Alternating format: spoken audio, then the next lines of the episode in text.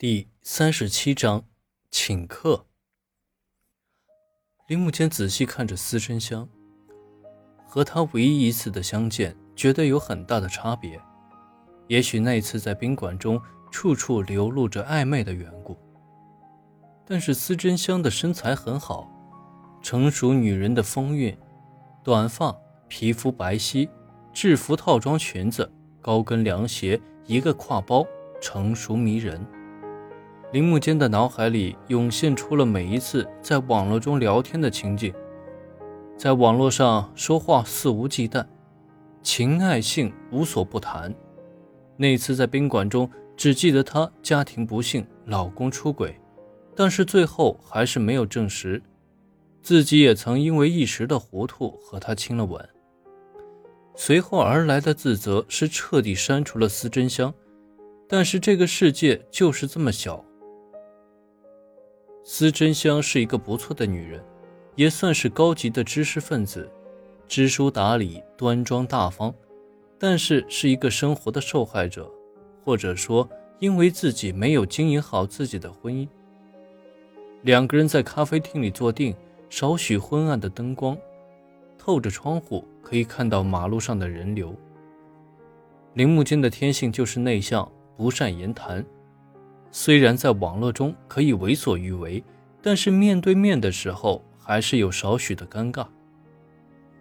你今天办理公司还顺利吗？哎，求爷爷告奶奶的，总算办好了。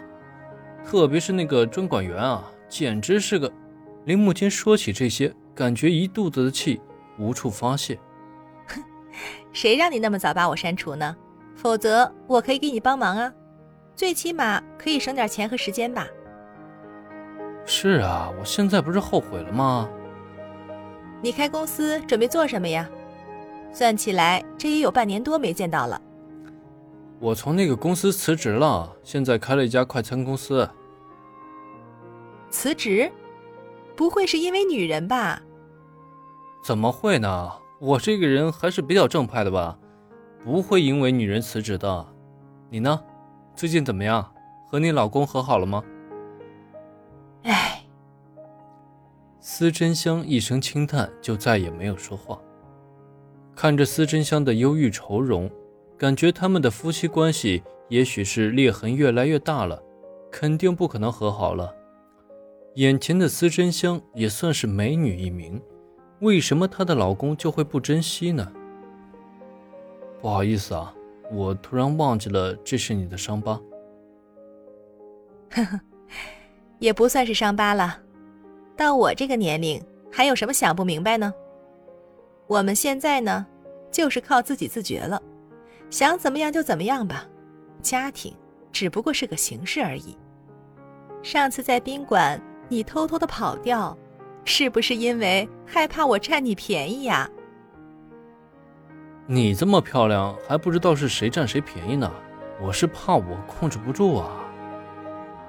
两个人在咖啡厅里边开心的聊着，没有了拘束，可以真正的畅所欲言，天南地北，爱情生活、性爱，无所不谈。时间一分一秒的过去了，准备离开的时候，已经是下午四点多。走出门，一股热浪扑面而来。两个人握手分别，看着司真香离开的身影，铃木间久久的没有回过神来。回过头拿手里的东西，准备回家的铃木间看到黄英在旁边狠狠地盯着自己，看着发怒的黄英，铃木间快步的走了上去。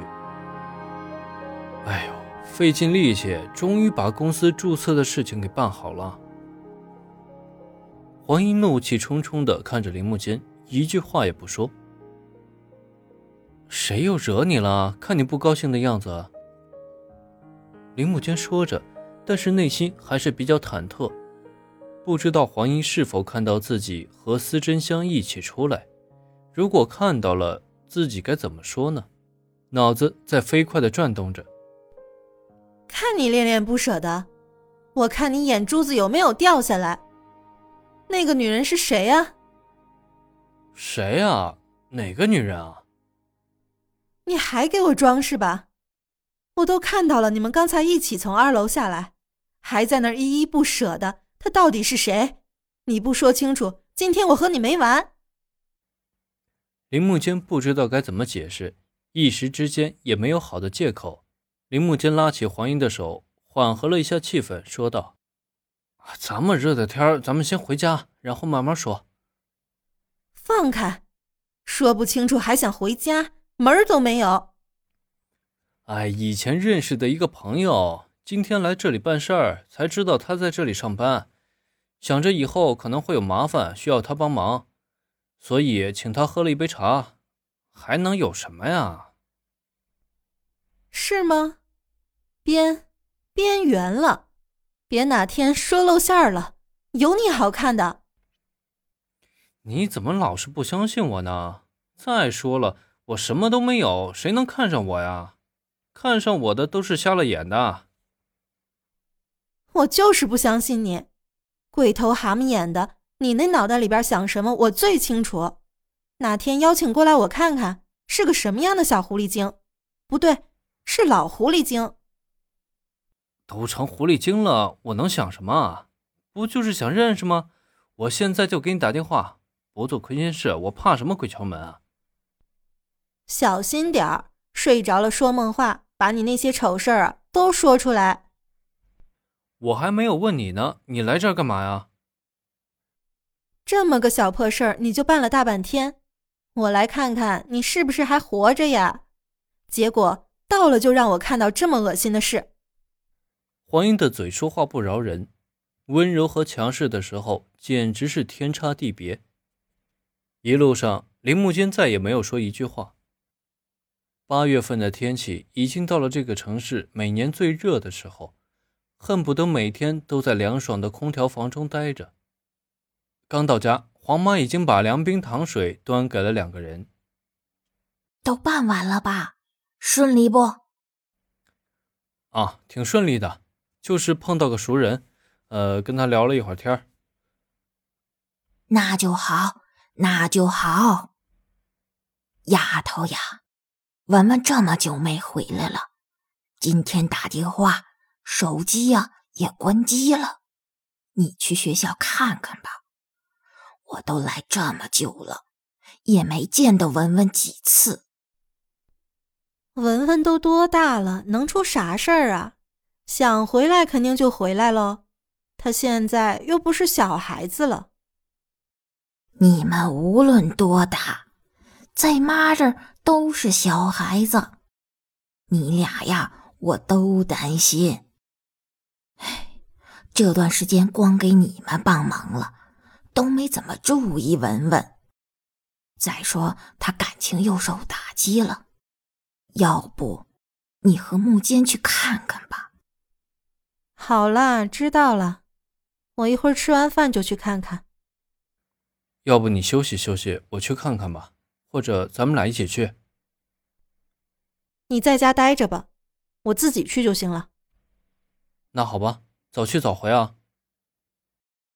两个人婚前的约定到目前为止遵守的还是很好的，尽量不在父母面前吵架。吃过饭，黄英就出门了。晚上七点的时候，室外依然还是很热。黄英打车赶到学校的时候。天色已经微微发黑了，校园里边学生很少，在校门口，黄英打着文文的电话，但是依然是无人接听。